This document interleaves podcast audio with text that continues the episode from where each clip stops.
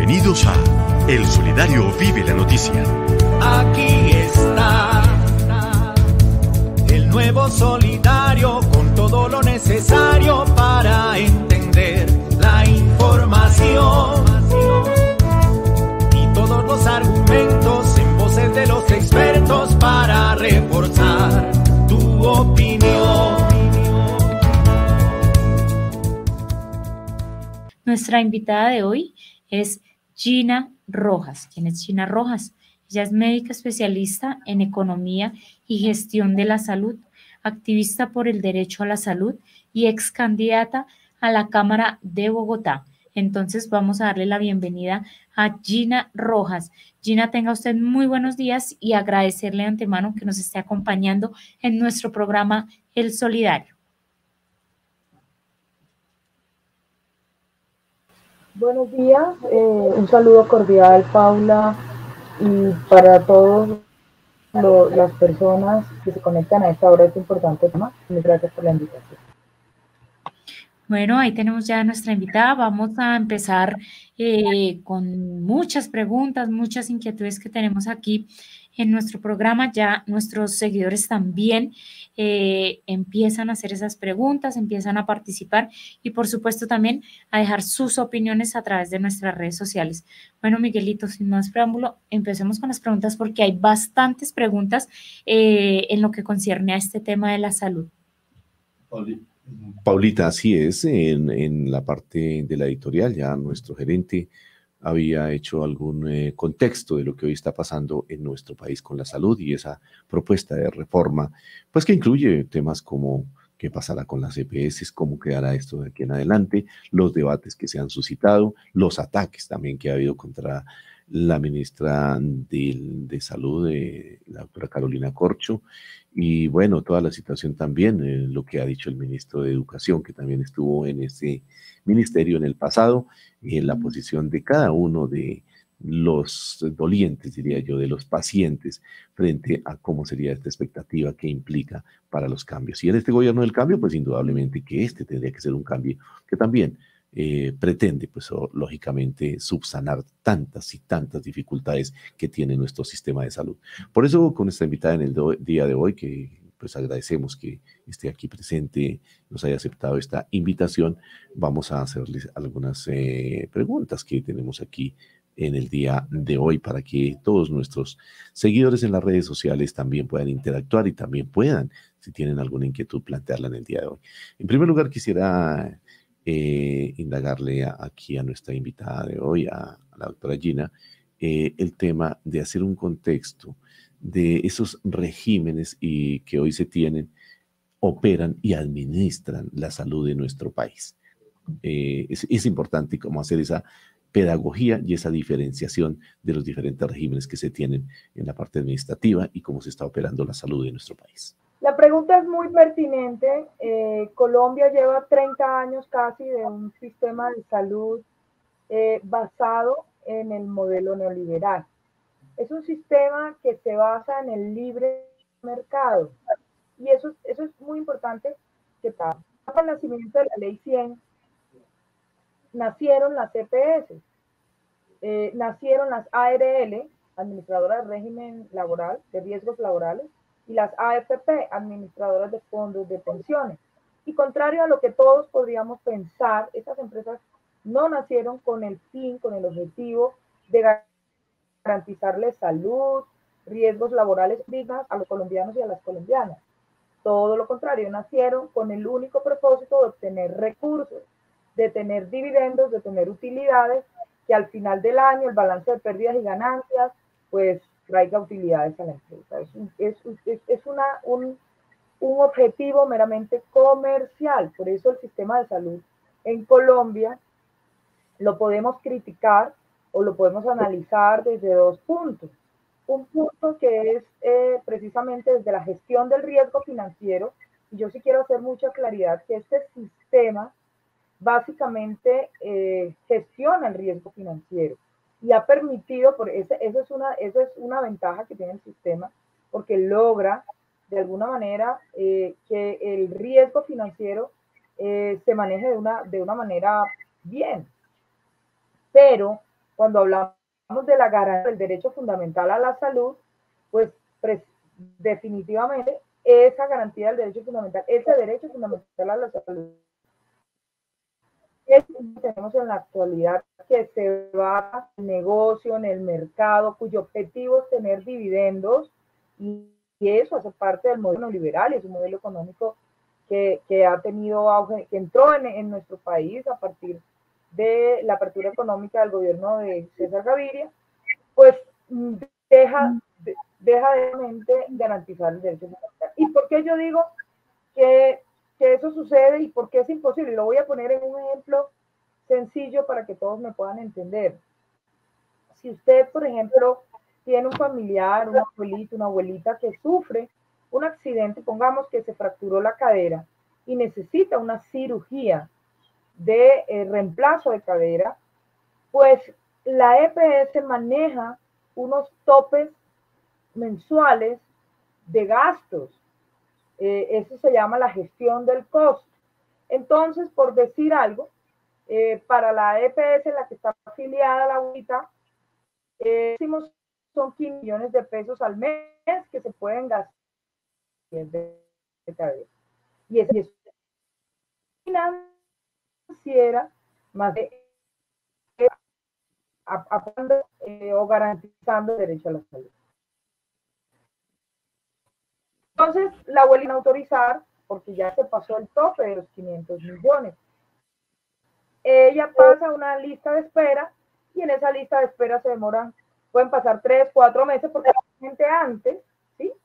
Y el cuarto mes eh, sería eh, probablemente donde la, la, van a autorizar. Sin embargo, en esos meses que la abuelita estuvo en su cama acostada, sin poder caminar, sin poderse mover, por estar eh, en decúbito prolongado, en esa posición de acostada hizo unas escaras a nivel del sacro, en la espalda baja, hizo unas laceraciones y pues los familiares se descuidaron porque tuvieron que empezar a trabajar, ya no había quien la cuidara, porque pues el sustento familiar, la economía familiar se estaba deteriorando, entonces la abuelita defecó un día y esa materia fecal se le fue hacia la escara, hacia esa herida que tiene en el sacro, y no se dieron cuenta, no la, no la asearon oportunamente. Entró una bacteria por ese lugar al torrente sanguíneo y a los tres días la abuelita y, empezó a hacer fiebre, la llevan a la clínica y la abuelita ya sepsis en un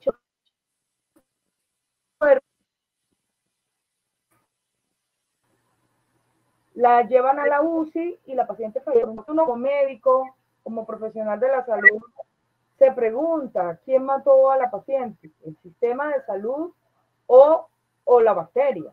Y esos son los cuestionamientos que nos han llevado a nosotros a, pensar y a decir definitivamente que el sistema de salud en Colombia sí necesita ser reestructurado. Bueno, entonces eh, con este ejemplo un poco cruel, pero también una realidad que, que se vive en el sistema de salud actual.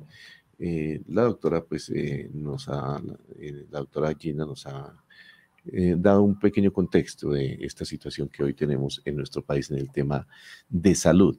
Y bueno, y en el caso de, de, de, este sistema de salud, se promueve hoy un servicio como paliativo o, o, como prevención desde la cultura del autocuidado. es importante, yo creo que diferenciar eso, entonces mirar si, si es la prevención o la atención. Eh, esa diferencia creo que es muy importante frente a este tema que hoy está, digámoslo, en la coyuntura y a propósito, pues lógicamente, de la modificación que se piensa hacer a todo nuestro sistema de salud. Bueno, eh, les contaba que el sistema de salud, de la salud en el mundo cambió su definición. Ya no es solamente la ausencia de enfermedad. La salud se define a nivel mundial como em, el completo bienestar físico, mental, social, espiritual del ser humano, que lo lleva al pleno desarrollo de sus derechos fundamentales, de sus derechos humanos. Y en ese contexto, eh, la salud de salud, que ya no es solamente no, no enfermarnos o no estar enfermos o no tener ninguna enfermedad, sino tener bienestar emocional, física, mental, social, espiritual, se hacen indispensables los determinantes sociales de la salud.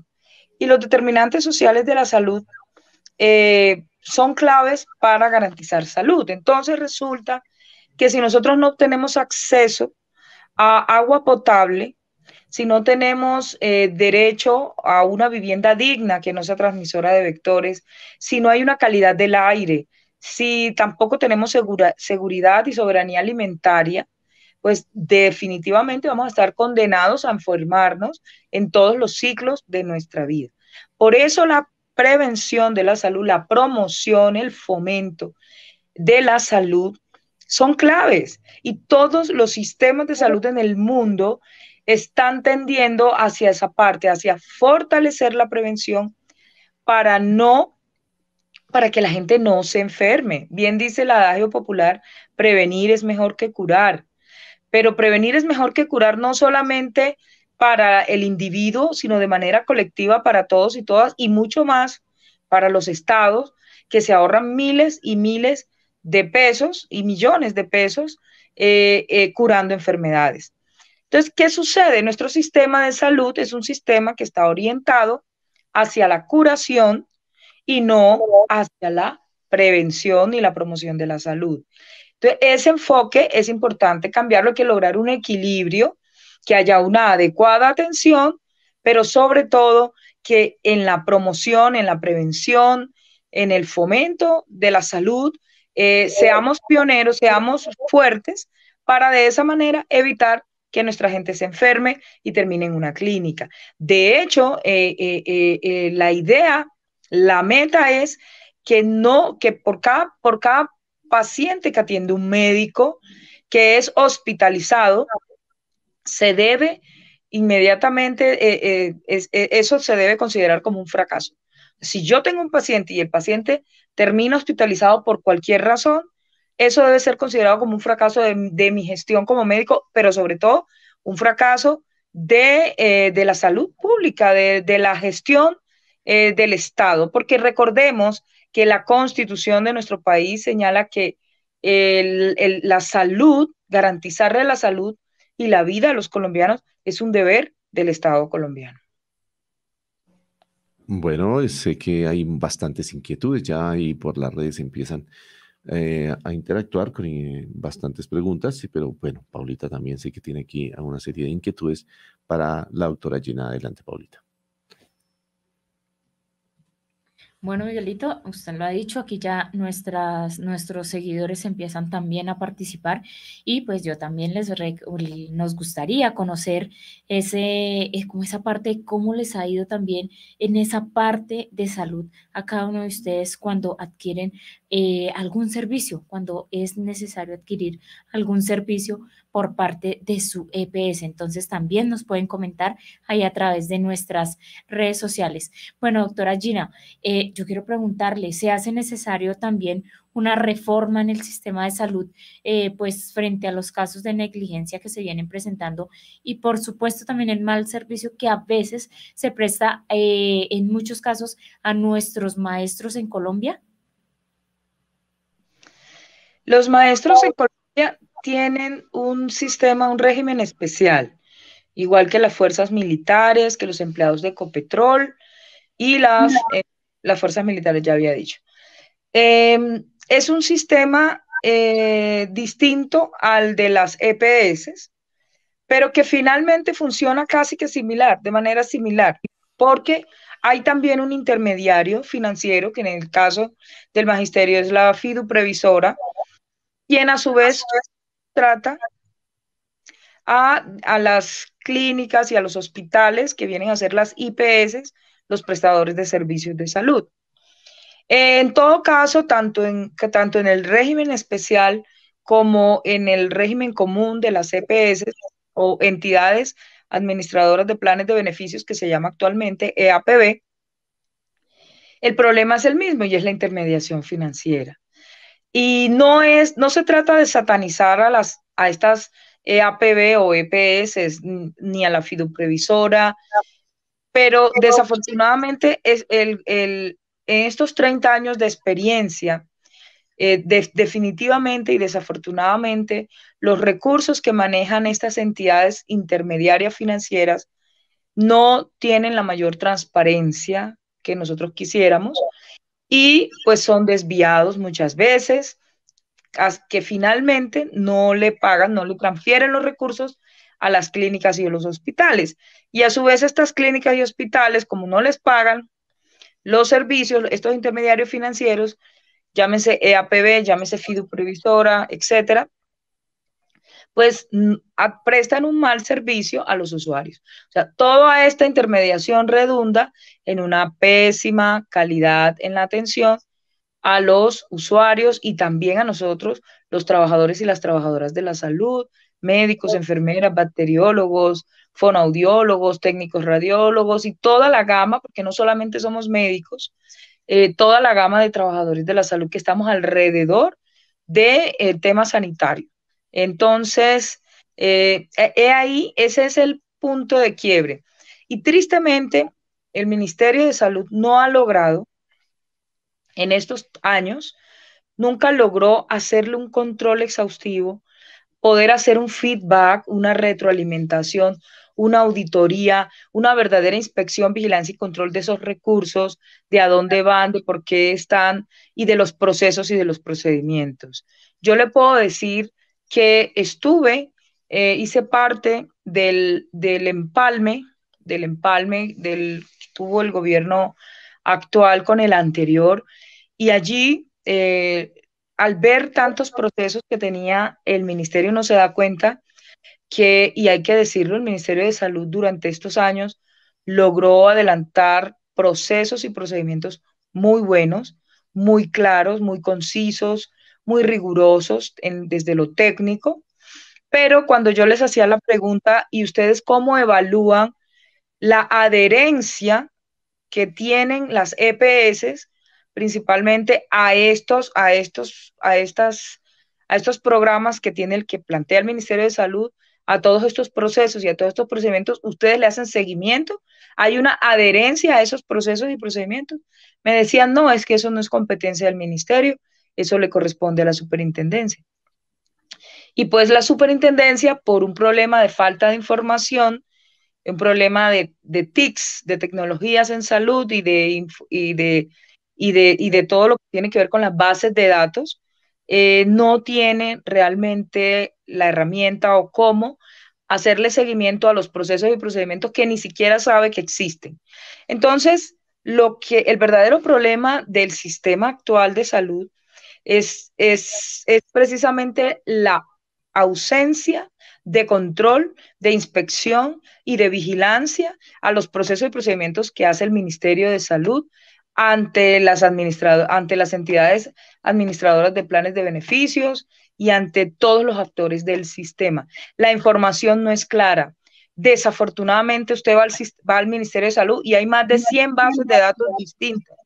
Está la, la, la base de datos BDUA, está la base de datos PISIS, está el CISPRO, está, y ninguna, ninguna es interoperable entre sí. Ninguna con la otra eh, eh, se relaciona. ¿Por qué? Porque hay una alta falencia en la OTIX del Ministerio de Salud que no ejerce una función, em, digamos, clara en cuanto a, cómo maneja la información el, ministerio. Y termina cada dirección, cada secretaría eh, tratando de organizar su, su propia OTIX, sus propias tecnologías de la información contratando un ingeniero, contratando un ingeniero de sistemas, otro eléctrico, un estadista, un matemático, y haciendo lo que pueden con la escasez de recursos que tienen para, hacerlo. Y pues desafortunadamente eh, no hay una claridad en la información. Empezando porque, por ejemplo, quien le brinda la información al sistema de salud de lo que sucede eh, con, los, con los afiliados son las mismas EPS. Y por calidad de la información se la dan cada tres meses. Es decir, el Ministerio de Salud se entera de qué está sucediendo en una región apartada o, en esta misma ciudad capital, Bogotá, tres meses después de sucedido el hecho, tres meses después de una muerte materna, que es un evento centinela, tres meses después de una mortalidad infantil, es que el ministerio tiene ese acceso a esa información, lo cual es una catástrofe, lo cual es un desastre, porque no se pueden tomar decisiones en tiempo real.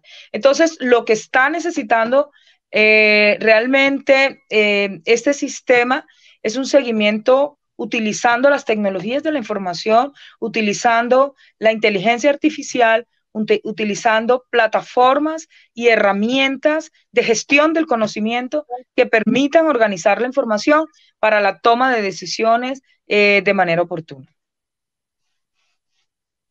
Así es, eh, doctora Gina, o sea que, llamémoslo así, en este orden de, de ideas y con lo que hemos venido escuchando y estas falencias que se han tenido, yo quiero conocer su opinión acerca, eh, o bueno, plantearle si se hace necesario eh, realizar unos pagos complementarios de los planes prepago o medicina asistida cuando ya por derecha hay unos descuentos reglamentarios por parte de las EPS. ¿Qué opinión le merece este tema, doctora Gina?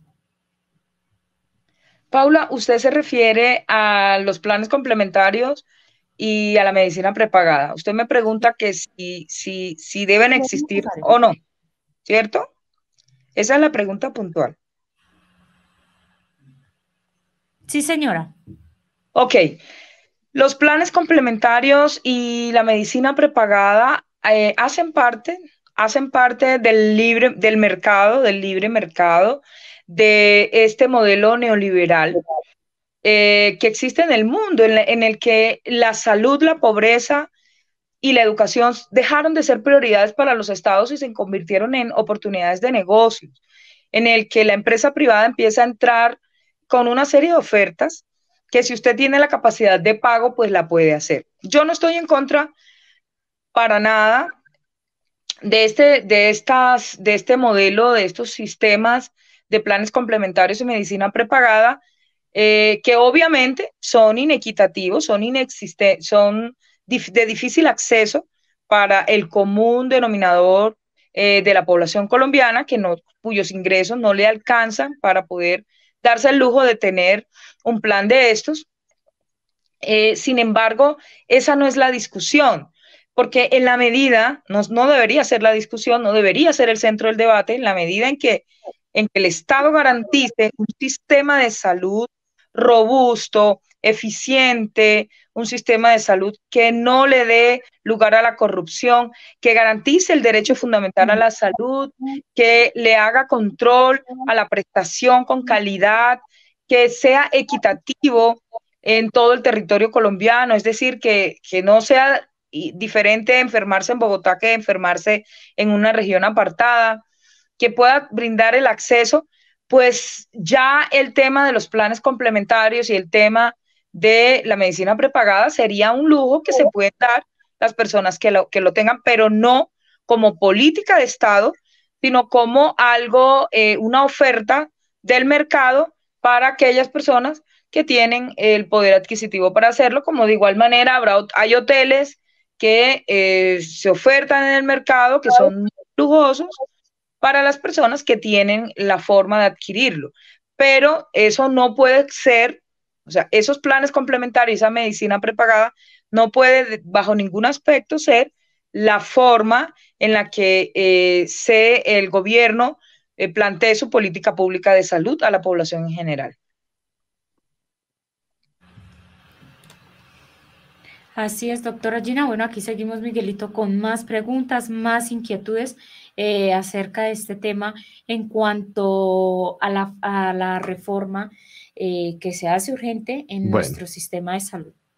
Doctora Gina, eh, en lo administrativo, ¿qué cambios rotundos proyecta esta reforma? ¿Qué prepara el actual gobierno de, del presidente Gustavo Petro y lógicamente de la ministra de Salud, la doctora Carolina Corcho? Bueno, Camilo, dentro de lo poco que hemos podido conocer, porque hasta la fecha, pues, eh, sí, honestamente tengo que decirles que no conocemos el quid de la reforma, no tenemos el articulado, estamos esperando pues el momento en el que la sea radicada para poderla leer, estudiar a profundidad y pues poder también presentar nuestras eh, objeciones o bien nuestras adhesiones y propuestas. Eh, lo que, pero el plan de gobierno del presidente Gustavo Petro en campaña claramente hablaba de la necesidad de evitar, de suspender, de que se acabara la intermediación financiera. Y esa es la parte clave de la reforma, porque en la medida, ojo, y quiero ser muy clara con esto, en ningún momento en, el programa de gobierno, y yo que estuve en la campaña, y yo que hice parte del Comité Programático de Salud, en ninguna parte se habló de acabar con las EPS. Eh, se hablaba era de eliminar la intermediación financiera que estas EPS ejercen, porque el problema básico es ese que ya lo expliqué y lo expliqué con un ejemplo al inicio del programa, y es el manejo de los recursos, porque allí es en donde está eh, el principal problema. Pero eh, además de, de, fortalecer el ADRES, que el ADRES es un fondo del manejo de los recursos que ya fue creado, no en este gobierno, eh, viene desde el gobierno Santos, eh, bajo la administración del ministro Alejandro Gaviria, fue creado este ADRES y ya ha empezado a hacer algunos giros directos, pues la idea es que todos los giros, no solamente los del régimen subsidiado, sino también los del régimen contributivo, porque recordemos que en Colombia hay dos tipos de régimen, subsidiado, contributivo, para eh, para todo lo que tiene que ver con el régimen común y los regímenes especiales que ya les conté, que estaba el magisterio, las fuerzas militares y, los empleados de Copetrol. Entonces, esa es básicamente la principal, el principal cambio. El segundo eh, tiene que ver también eh, con la, el énfasis en la atención primaria en salud, por las razones que ya expuse, la necesidad de tener un modelo eh, que sea preventivo, que sea predictivo, que, eh, que haga gestión al sano. Porque desafortunadamente en Colombia eh, al sano nadie le presta atención. Al sano nadie le hace gestión para evitar que se enferme. Al sano nadie, y, y, el nombre de EPS es Empresa Promotora de Salud. Se supone que esa es la función de ella, de estar pendiente de que el sano no fume, de que, el sano tenga hábitos saludables de alimentación, de vida saludable, de ejercicio eh, y, autocuidado para evitar enfermarse. Pero eso aquí, en este modelo actual de salud que está centrado en la enfermedad y en la gestión de la enfermedad, no existe la gestión del sano, ni mucho menos en la promoción y la prevención es algo eh, impactante para este sistema. Ese es el segundo lo tercero que ha planteado este, esta, este modelo, esta reforma que se ha hablado así como unos, he escuchado que han, tocado algunos tópicos o algunos puntos específicos, eh, es precisamente, eh, habla del tema laboral, de que va a proteger a los, a los trabajadores de la salud, eh, para evitar lo, que sucedió en pandemia, que nosotros fuimos eh, los héroes, pero los héroes eh, más maltratados, más ultrajados, y que fuimos a una batalla, a una guerra, sin ni siquiera tener los elementos de protección personal, sin tener garantía laboral, con contratos basura, fuimos muchos despedidos por órdenes de prestación de servicio con sueldos miserables. Entonces, esta, esta reforma pretende mejorar los servicios. Eso es lo que han planteado, tres cosas para garantizar el derecho fundamental a la salud. Mejorar los servicios de salud. Eh, lo segundo, garantizar el tema laboral. Y eh, bueno, ahorita se me escapa la tercera parte que tiene que ver, todo lo cual tiene que ver con la implementación o la reglamentación de la ley estatutaria en salud 1751 que desde el 2015 eh, fue sancionada por el presidente de entonces, pero que hasta ahora no ha sido reglamentada.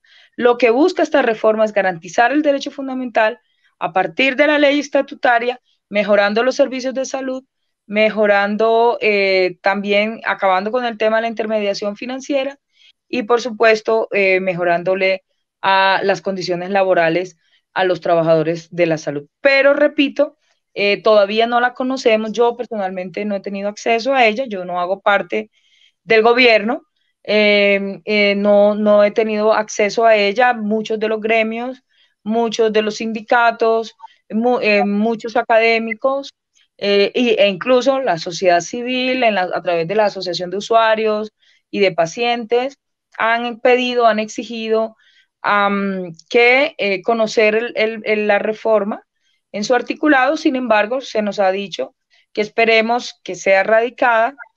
Eh, creo, tengo la información de que a partir del primero de marzo finalmente va a ser la fecha en la que se va a erradicar la reforma a la salud para que pueda ser debatida, para que pueda ser estudiada, para que pueda ser eh, ampliamente difundida, conocida y, por supuesto, para que nosotros y nosotras, eh, los activistas por el derecho a la salud y los que nos interesan, los verdaderos dolientes de este tema, eh, por supuesto, las asociaciones de usuarios no se quedan atrás y de pacientes, pues podamos incidir para tener la mejor reforma de salud posible y de la historia de este país. Recordemos que una reforma a la salud es un bien público. Es un bien público y lo que nosotros queremos y necesitamos es que tenga la co-construcción colectiva de todos los sectores de la sociedad. No puede ser una reforma a la salud, un bien público, algo tan vital para este país, el resultado de un centro de pensamiento, de unos intelectuales que se reúnen a tomar decisiones por todos y eh, a marcar una, una ruta que, sin, que aunque es muy respetable y es muy válida, necesita y amerita el consenso de todos y todas, incluyendo la CPS, incluyendo los gerentes de hospitales y clínicas, incluyendo los secretarios de salud de los diferentes eh, eh, municipios y gobernaciones, de los entes territoriales. Es decir, tiene que tener el concurso de todos y todas de las comunidades afros, de las minorías, de los indígenas, de las mujeres, de las zonas rurales y campesinas. Eh, todos, todos debemos estar ahí y yo creo que esta es la gran oportunidad. A partir del momento de la erradicación de la reforma, vamos a poder tener acceso y vamos a, ojalá en lo posible, que nuestras opiniones sean tenidas en cuenta para lograr la mejor reforma que los colombianos nos merecemos. Es la doctora Gina Rojas quien nos trae este tema, esta información tan importante frente a la salud de nuestro país y esta reforma que es urgente, que necesitamos con todas las situaciones que hoy ella nos ha planteado. Bueno, le queremos pedir un favor a la doctora Gina que nos regale un minutico mientras hacemos una pequeña pausa aquí con los mensajes institucionales de nuestra cooperativa, pero ya continuamos con usted en un diálogo y una interacción también con nuestros seguidores en las redes sociales a quienes saludamos y también mirar el contexto frente a lo que sucede ya con la problemática, la situación actual de la salud del magisterio colombiano. Entonces, no se retiren ya, en un minuto regresamos. Bueno, son las 10 de la mañana, 46 minutos, 10 de la mañana, 46 minutos, el tema muy importante, aquí más, bastantes inquietudes, aquí tenemos en, las redes sociales frente a lo que hoy tenemos. Eh, comentarios muy importantes, los programas de salud mental son muy pobres, nos dice María Salazar. ¿Qué tan cierto es que a los médicos se les limitan los medicamentos que ordenan a sus pacientes? Esta, pregunta es muy interesante. eso es cierto que, que, los, que los, a los médicos les ordenan limitar el tema de los medicamentos. Bueno, vamos a dejar esta inquietud, a ver de pronto la, doctora Gina nos la recoge aquí en nuestros seguidores que hacen las preguntas y que es muy importante también que podamos avanzar en las inquietudes de los seguidores que están a esta hora de la mañana ahí conectándose, como Salomón Rodríguez está ahí muy bien pendiente, eh, Aura Catalina Quintero también, eh, sus comentarios bien interesantes, Cecilia Céspedes, están ahí con nuestras preguntas. Eh, en ese sentido. Gracias por sus comentarios. Entonces, eh, también por aquí eh, dice Marroquín, bueno, no sé, ah, Vanessa, Vanessa Borges Marroquín, exactamente pueden existir otros sistemas para la asistencia médica para la gente, o sea, de alta calidad sin costos adicionales. Bueno, una pregunta para la doctora Gina. Bueno, eh, no sé si de pronto podamos hacer referencia a estas preguntitas y también hay un tema relacionado con los pensionados que ya con esta cerraríamos la intervención. Doctora Gina, de estas dos preguntitas, ¿qué podemos decirle a nuestros seguidores en las redes sociales? Bueno, querido Miguel, eh, te, te, escuché la última. Bueno, sí, en cuanto a, a ver, aquí, por ejemplo, la pregunta que nos hace la última, exactamente puede existir otros sistemas, pero la asistencia médica para la gente sea de alta calidad sin costos adicionales, es decir, hablan de los costos adicionales con una mayor calidad. En ese sentido, esa, esa, pregunta es muy importante. Y la primera pregunta que nos hacía por acá eh, es de Aura Catalina Quintero, que nos dice, ¿qué tan cierto es que a los médicos les limitan los medicamentos que ordenan a sus pacientes? Bueno, eh, efectivamente el objetivo de, este, de, de, esta reforma a la salud, de, poder eh, transformar el modelo actual, es precisamente garantizar con los más altos estándares de calidad una prestación del servicio óptima que le brinde a, los usuarios del sistema, a los colombianos y a las colombianas, eh, una calidad de vida eh, física, mental, social, espiritual y emocional como nunca antes vista. Cuando me hablan de financiación, sabemos que los recursos son limitados Colombia es un país eh, que tiene recursos limitados, pero en la medida en que la voluntad política prevalezca sobre, eh, sobre cualquier otro, otro obstáculo, pues esto se va a dar. Y de verdad que nuestro presidente Gustavo Petro tiene toda la voluntad para que no solamente la reforma de salud, sino todas las reformas sociales la reforma laboral y la reforma pensional garantizan los derechos fundamentales a los ciudadanos. Y, estamos en esa tarea y el objetivo es ese. Yo creo en este gobierno.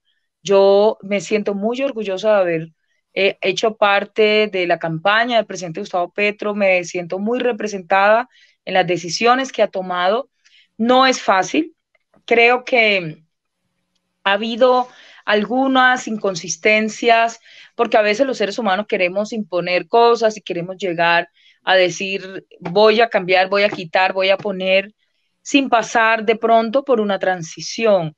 Yo muy respetuosamente, eh, sí, eh, yo apoyo la reforma a la salud, por supuesto, en su totalidad, pero sí eh, me parece que debemos, debe haber por parte del Ministerio de Salud un plan de, transición, un modelo de transición que eh, nos garantice poco a poco eh, poder lograr garantizar el derecho fundamental a la salud, pero sin trastornar eh, lo que tenemos actualmente, sin acabar, sin destruir lo construido durante estos años, sino poco a poco y en la medida en la que haya el consenso y como ciudad, como sociedad eh, organizada eh, y con toda, todo el empeño del mundo lo, podríamos lograr, lo podemos lograr.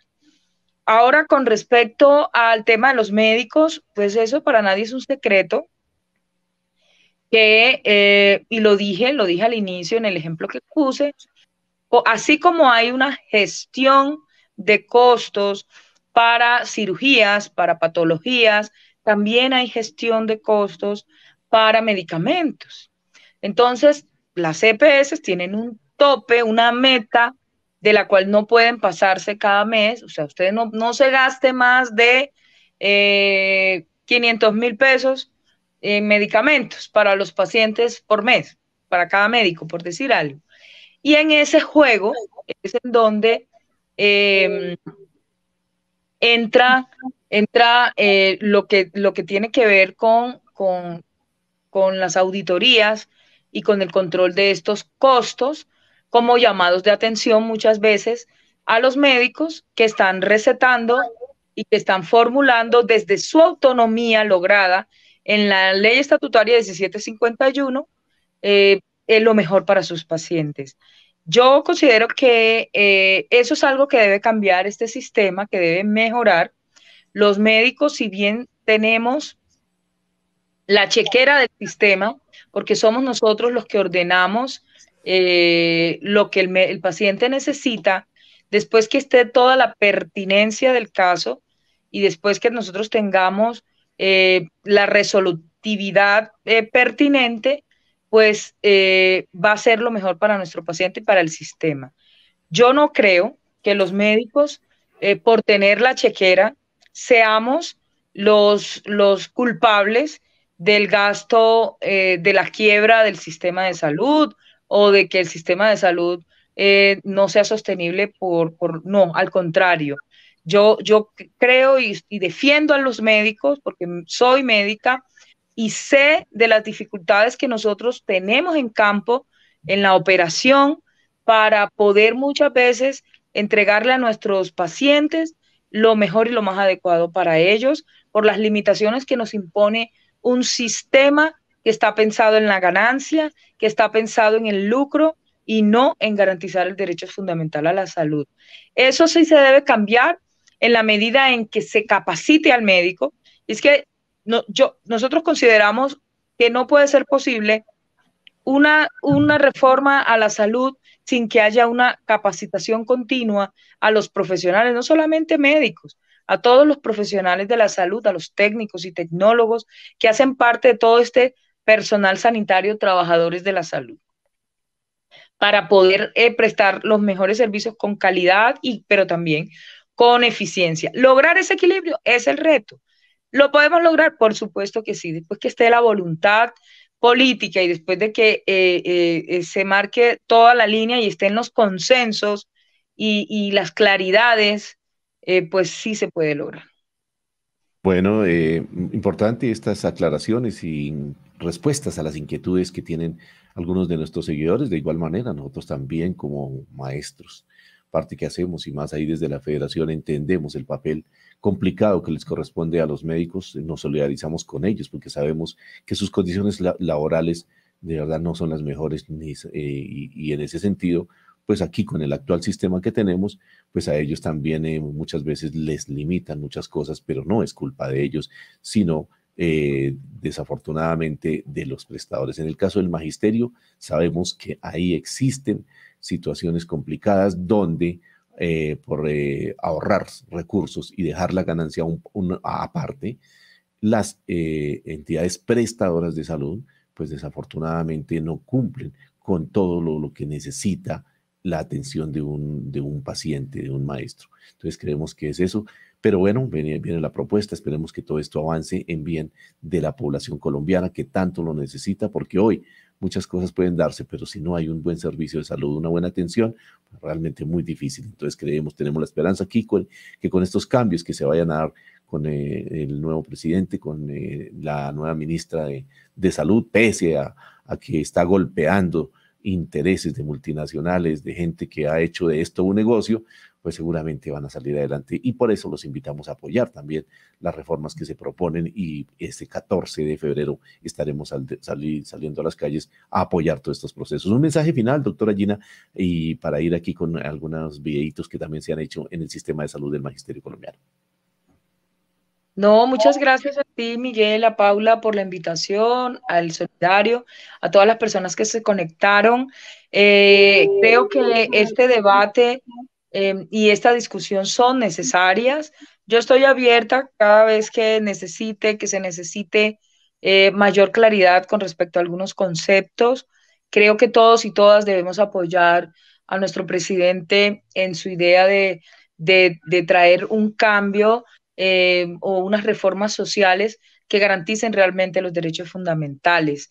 Eh, creo que también es pertinente y necesario que esas reformas eh, no se presenten de una manera radical ni rápida, ni quererse aprobar ya, ni por fast track, sino que tomen el curso necesario, los debates necesarios para que entre toda la sociedad civil, entre todas las agremiaciones científicas, las, agremiaciones, eh, los sindicatos, em, las asociaciones de usuarios, pero también las EPS, las clínicas, los hospitales, las secretarías de salud de los entes territoriales y en general los usuarios del sistema, que somos todos los colombianos y las colombianas, podamos direccionar eh, hacia, hacia el mejor, la mejor, eh, el mejor modelo que nuestro país merece y, necesita.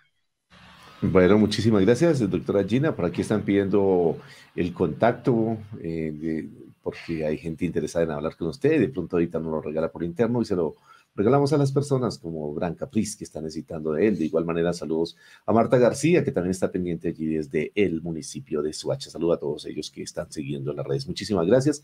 Y quedan muchas preguntas. Seguramente necesitaremos eh, de otro programa para poder aclarar todas estas cosas eh, de salud y, esperar también, como se lo ha dicho, un tiempo prudencial para esta transición, pero también esperar que se dé el debate, a ver cómo avanza este proyecto, porque pues hasta ahora ese es un proyecto y bueno, con muchas expectativas. Muchísimas gracias, doctora Gina.